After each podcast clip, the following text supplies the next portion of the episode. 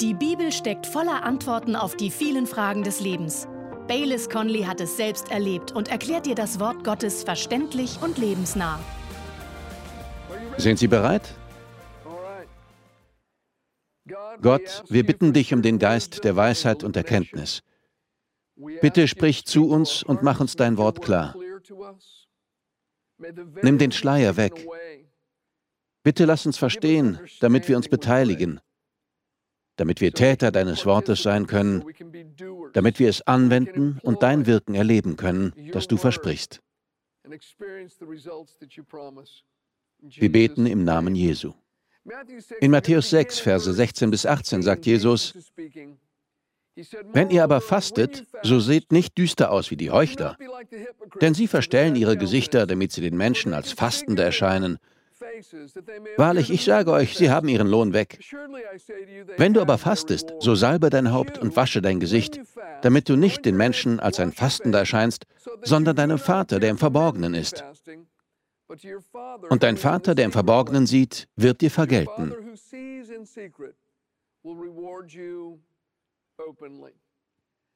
Erstens, Jesus sagte nicht, falls ihr fastet, sondern wenn ihr fastet. Wer Jesus nachfolgt, sollte sich in der Disziplin des Fastens üben. Dabei sollen wir aber natürlich kein großes Drama daraus machen und es überall hinaus posaunen. Wenn wir zu Pizza eingeladen werden, sollen wir nicht sagen, tut mir leid, ich kann nicht, ich faste gerade, es ist mein zweiter Tag. Machen Sie keine große Sache daraus. Sie müssen es nicht jedem sagen. Das Fasten soll zwischen Gott und Ihnen sein. Wenn andere es herausfinden, sei es drum. Fasten heißt im Grunde auf Essen zu verzichten. Statt eine Mahlzeit zuzubereiten, zu essen und hinterher aufzuräumen, nutzt man die Zeit, um zu beten, sich mit Gottes Wort zu beschäftigen und Gott zu suchen. In den vorangegangenen Versen, vor allem Vers 5 bis 15, hat Jesus sehr ausführlich übers Beten gesprochen. Und nun geht er sofort vom Beten zum Fasten über. Er bringt diese beiden Dinge in Verbindung, Beten und Fasten. Wir tun der Wahrheit keinen guten Dienst, wenn wir es voneinander trennen. Wenn wir das Beten vom Fasten trennen, tut uns das geistlich kaum etwas Gutes.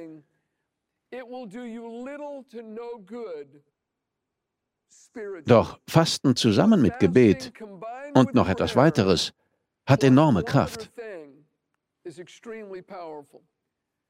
Dieses Weitere ist, dass man mit einem Ziel vor Augen fasten und beten soll.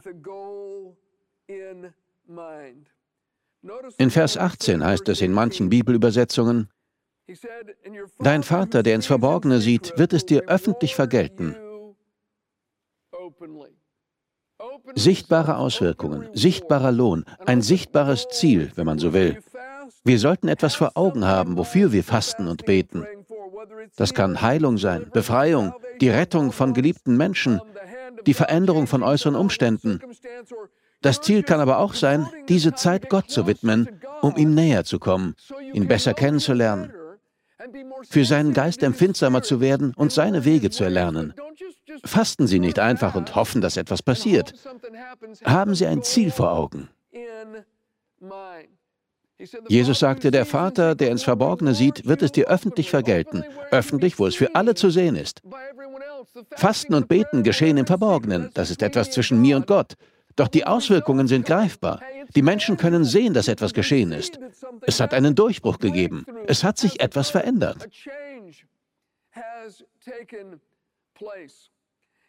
Als ganz junger Christ las ich in der Bibel, dass wir fasten sollen. Ich hatte keine Anleitung oder Ausbildung dafür, aber ich beschloss zusammen mit einem Freund, einen Tag in der Woche gemeinsam zu fasten. Keiner von uns wusste viel und ich glaube, ich wusste weniger, also nahmen wir uns einen Tag, an dem wir nichts aßen und tranken. Das ist zwar nicht klug, aber ich wusste es nicht besser. Und so machten wir es. Ich kann Ihnen sagen, ich bekam solchen Durst. Doch über lange Zeit nahmen wir uns einen Tag in der Woche, in dem wir absolut nichts aßen oder tranken. Und wir hatten immer ein Ziel vor Augen. Wir beteten für etwas, das in unserem Umfeld geschehen sollte, oder für einen Durchbruch, oder dieses oder jenes. Und ehrlich, Ich kann mich an kein einziges Mal erinnern, dass wir fasteten und beteten, ohne dass daraufhin etwas geschah. Wir erhielten immer eine Antwort. Und ich weiß noch, immer wenn ich Hunger bekam, betete ich. Wenn mir der Magen knurrte, betete ich. Statt mir Essen zu machen, nutzte ich die Zeit zum Beten. Ich erinnere mich an eine Situation mit einem Mann, der eine Art Pastor für alle Hippies in der Stadt war.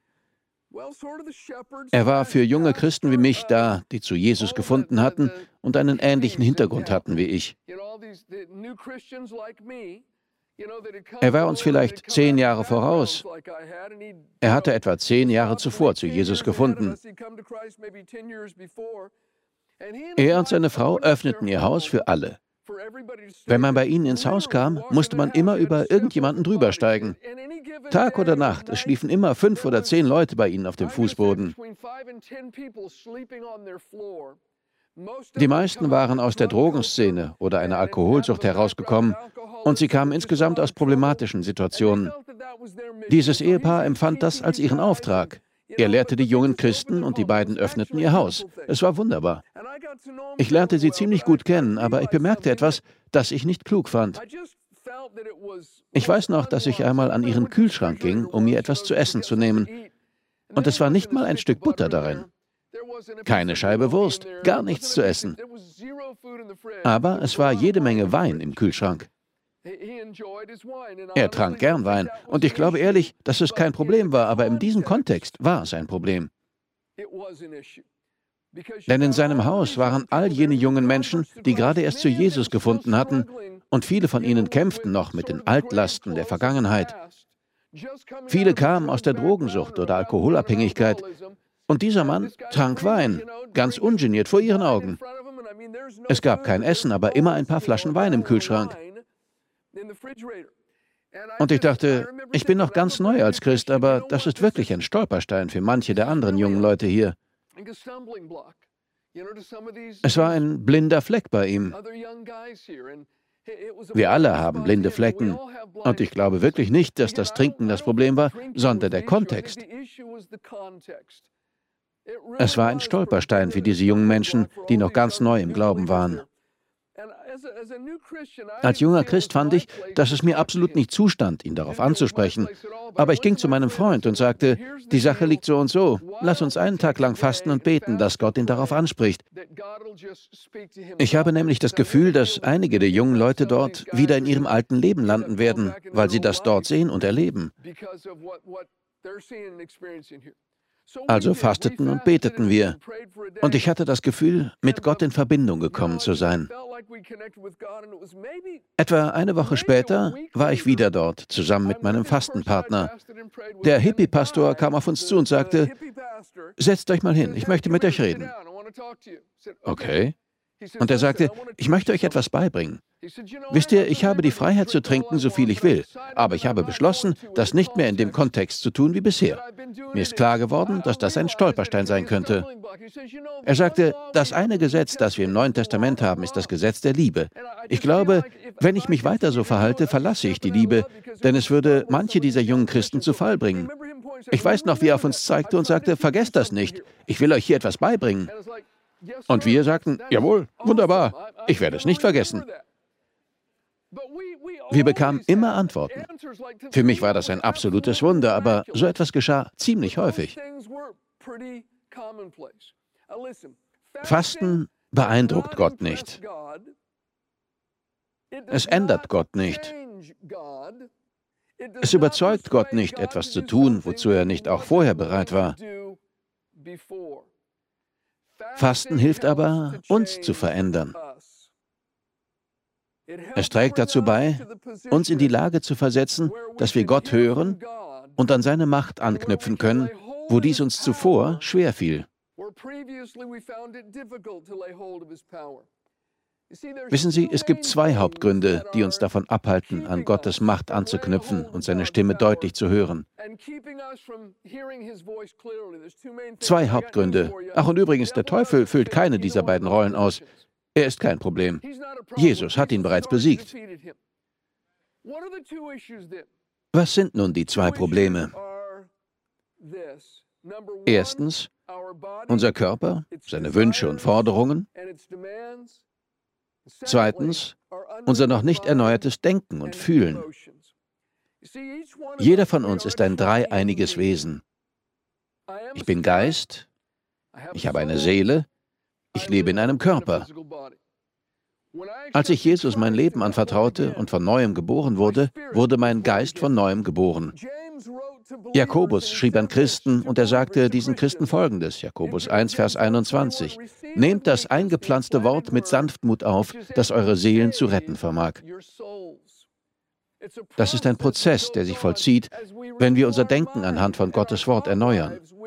Mein Geist wird von neuem geboren und ist verändert. Mein Denken wird fortlaufend erneuert, wie es im Römerbrief heißt.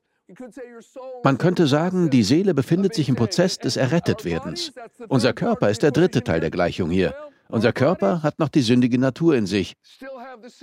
Eines Tages werden wir einen neuen Körper erhalten, der wie der verherrlichte Körper Jesu sein wird. Doch in der Zwischenzeit haben wir diesen Schatz in zerbrechlichen Gefäßen. Und unser Körper will immer noch böse Dinge tun. Er muss bezwungen werden. Mein Geist ist von neuem geboren. Mein Verstand, mein Gedankenleben muss erneuert werden. Mein Körper muss sich unterordnen. Paulus schrieb das in 1. Korinther 9, Vers 27. Mit der eisernen Disziplin eines Athleten bezwinge ich meinen Körper, damit er mir gehorcht. Wer ist ich? Es ist der geistliche Mensch in uns. Ich diszipliniere meinen Körper und bezwinge ihn. Römer 8 und Galater 5 sagen uns, dass unsere menschliche Natur gegen unseren Geist und gegen geistliche Dinge ankämpft ebenso wie das fleischliche oder nicht erneuerte Denken.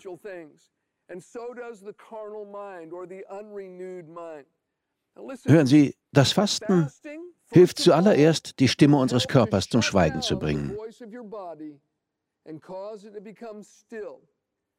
Manche Menschen haben das noch nie erlebt.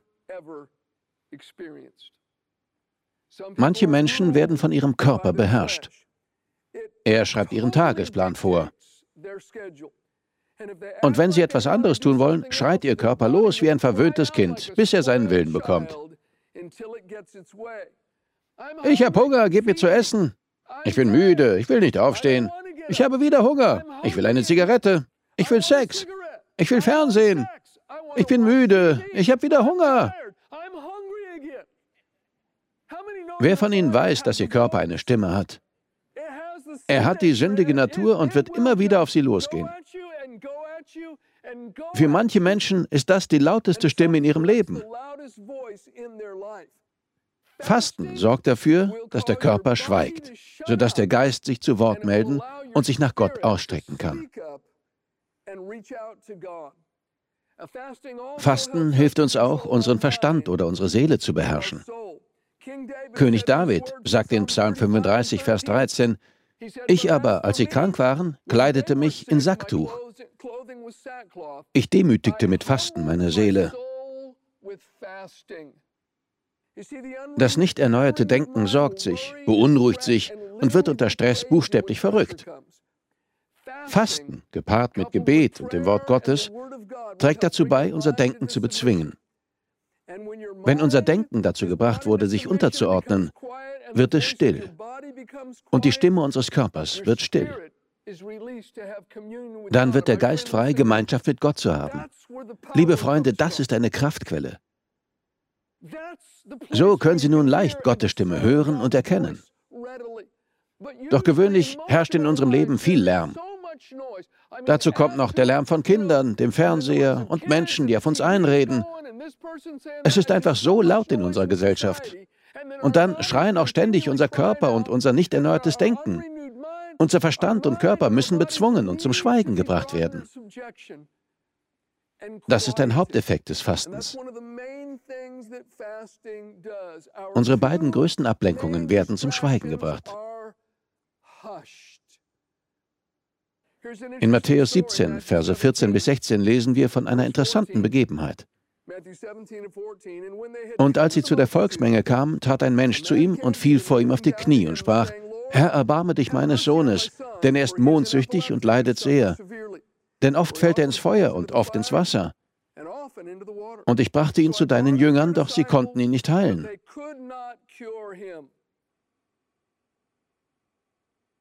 Eine interessante Nebenbemerkung. Jesus war zu der Zeit mit drei Jüngern auf dem Berg der Verklärung.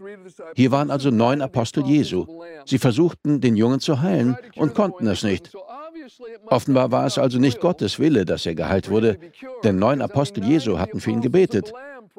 Dann sehen wir, wie Jesus kam und den Jungen heilte. Es war also der Wille des Vaters. Und nur weil jemand betete und es keine Antwort gab, heißt das nicht, dass es nicht Gottes Wille war. Ich glaube, wir müssen einen Blick auf uns werfen, statt einfach zu sagen, es ist nicht Gottes Wille. Ich glaube, wir müssen uns selbst prüfen und in der Bibel nachforschen. Jedenfalls heißt es, sie konnten ihn nicht heilen. Vers 17 bis 21. Jesus aber antwortete und sprach, ungläubiges und verkehrtes Geschlecht. Bis wann soll ich bei euch sein? Bis wann soll ich euch ertragen? Bringt ihn mir her. Und Jesus bedrohte ihn und der Dämon fuhr von ihm aus. Und von jener Stunde an war der Junge geheilt. Da traten die Jünger für sich allein zu Jesus und sprachen, warum haben wir ihn nicht austreiben können? Er aber spricht zu ihnen, wegen eures Kleinglaubens. Denn wahrlich, ich sage euch, wenn ihr Glauben habt wie ein Senfkorn, so werdet ihr zu diesem Berg sagen, hebe dich weg von hier dorthin. Und er wird sich hinwegheben. Und nichts wird euch unmöglich sein. Diese Art aber fährt nicht aus, außer durch Gebet und Fasten. Warum konnten wir es nicht? Wegen eures Kleinglaubens. Und was ist das Mittel dagegen? Beten und Fasten. Wenn wir fasten und beten, können wir Gottes Stimme hören. Der Glaube kommt aus dem Hören und das Hören aus dem, was Gott sagt. Vollmacht kommt, wenn wir beten. Doch sie waren nicht vorbereitet. Fasten ist der Schlüssel, der aus Unmöglichkeiten Möglichkeiten macht.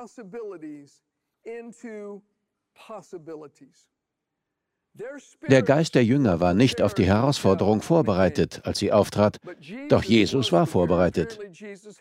Offenbar hatte er gebetet und gefastet. Es ist schon Jahre her, es müssen wohl über 40 Jahre sein. Damals leitete ich einen Hausbibelkreis hier in Los Alamitos. Und in unserem Kreis hatte sich eine beträchtliche Dynamik entwickelt. Gott handelte und Menschen wurden gerettet. Viele Menschen wurden mit dem Heiligen Geist erfüllt. Es ereigneten sich einige wunderbare Heilungen. Gott war einfach in der Gruppe am Werk. Es war eine gute Zeit. Eines Tages fragten einige Teilnehmer, Baylis, nächste Woche würden wir gern jemanden mitbringen. Ich sagte, klar, super. Sie erwiderten, wir wollen nur gleich sagen, irgendetwas stimmt nicht mit ihm. Ich fragte, was meint ihr damit? Sie sagten, er benimmt sich manchmal daneben und kann echt aggressiv werden. Andere haben oft Angst vor ihm, aber wir würden ihn gern mitbringen. Vielleicht kann ihm hier geholfen werden. Wir haben gesehen, dass einige wunderbare Dinge geschehen sind. Wir haben das Gefühl, Gott handelt hier. Ich sagte, klar, bringt ihn mit. In der folgenden Woche am Tag des Bibelkreises wollte ich mir morgens Frühstück machen, als ich spürte, wie der Heilige Geist mir zuflüsterte, iss heute nichts, du musst fasten. Der Mann, der heute Abend mit in die Bibelgruppe kommt, hat einen bösen Geist. Du musst vorbereitet sein. Also aß ich nichts und verbrachte den Tag mit Gebet, Bibelstudium und Lobpreis. Der Mann kam zum Bibelkreis und nach fünf Minuten fing es an, dass seltsame Stimmen aus ihm herauskamen. Alle, die neben ihm saßen, rutschten weg. Er saß allein in einer Ecke des Wohnzimmers und dann stand er auf, sehr aggressiv, und sagte sehr hässliche, provozierende Dinge zu mir.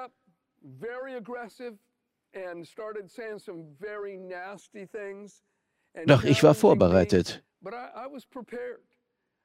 Ich lächelte, stand auf, ging zu ihm und trieb den bösen Geist aus. Und die Veränderung, die geschah, war augenblicklich und sichtbar. Der Mann setzte sich und sah wie ein ganz anderer Mensch aus. Ich sage Ihnen, das war ein Treffen an dem Abend.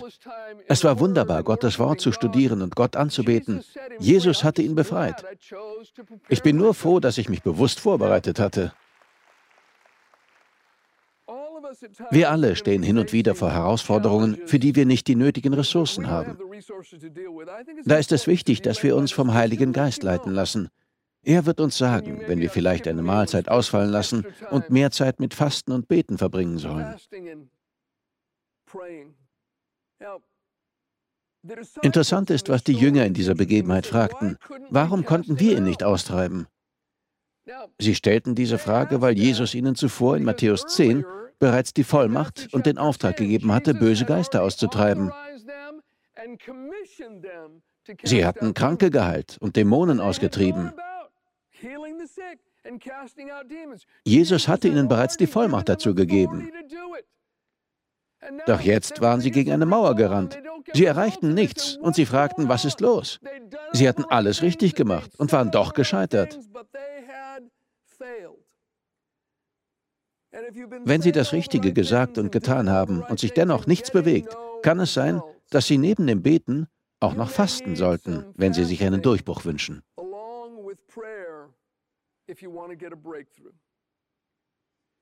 In Richter 20 steht eine erstaunliche Geschichte. Israel musste auf Gottes Anweisung hin in einen Kampf ziehen. Doch sie steckten zwei demütigende, riesige Niederlagen nacheinander ein.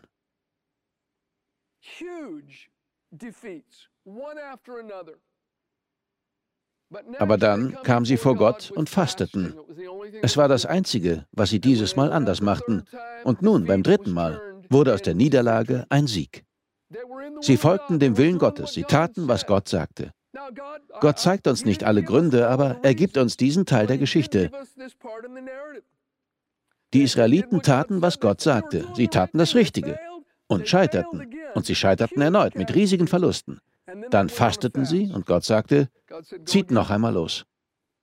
Während dieses Fastens war etwas passiert. Wenn Sie in einem Bereich immer wieder scheitern und dennoch das Gefühl haben, eigentlich Gottes Willen zu folgen, ist für Sie nun vielleicht Fasten und Beten angesagt. Selbst wenn nichts anderes passieren sollte, gibt es Gott doch Gelegenheit, uns empfindsamer zu machen. Denn das Problem liegt ganz gewiss nicht auf Gottes Seite, sondern hier bei uns. Das Scheitern geschieht hier bei uns. Als Rebecca in der fünften Klasse war, kauften Janet und ich hier ein Fahrrad. Nun muss ich gestehen, dass ich nicht besonders gut im Zusammenbauen bin.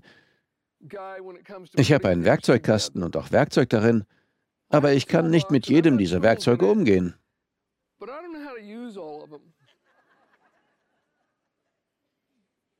Wenn ich versuche, etwas zusammenzubauen, wie zum Beispiel einen Grill, befolge ich oft die Anleitung nicht richtig. Meistens habe ich ein paar Schrauben und Muttern übrig und manchmal muss ich zurückrudern und herausfinden, was ich falsch gemacht habe. Ich bilde mir meistens ein, es gäbe einen besseren Weg. Aber bei dem Fahrrad befolgte ich die Anleitung haargenau. Doch das Vorderrad lief nicht rund. Und ich konnte nicht herausfinden, warum. Ich hatte das Fahrrad als Bausatz gekauft und mehrere Stunden mit dem Zusammenbauen verbracht. Also brachte ich es zurück in den Laden und sagte, mit dem Rad, das ich heute Morgen bei Ihnen gekauft habe, stimmt etwas nicht. Ich habe es genau nach Anleitung zusammengebaut. Der Mitarbeiter stellte das Fahrrad auf den Sattel, drehte das Vorderrad und nahm eine kleine Einstellung vor. Das dauerte etwa 30 Sekunden, dann lief es perfekt. Und ich dachte mir, warum ist mir das nicht aufgefallen? Es war nicht schwer, nur eine winzige Einstellung. Und danach funktionierte es tadellos. Ich glaube, manchmal folgen wir der Anleitung so gut wir können und trotzdem tut sich nichts.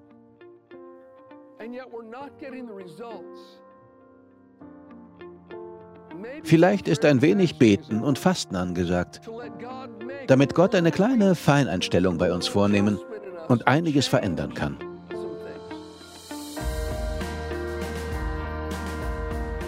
Wir danken dir fürs Zuhören. Weitere Predigten sowie eine tägliche Andacht von Baylis findest du kostenlos auf baylis-conley.de. Gott segne dich.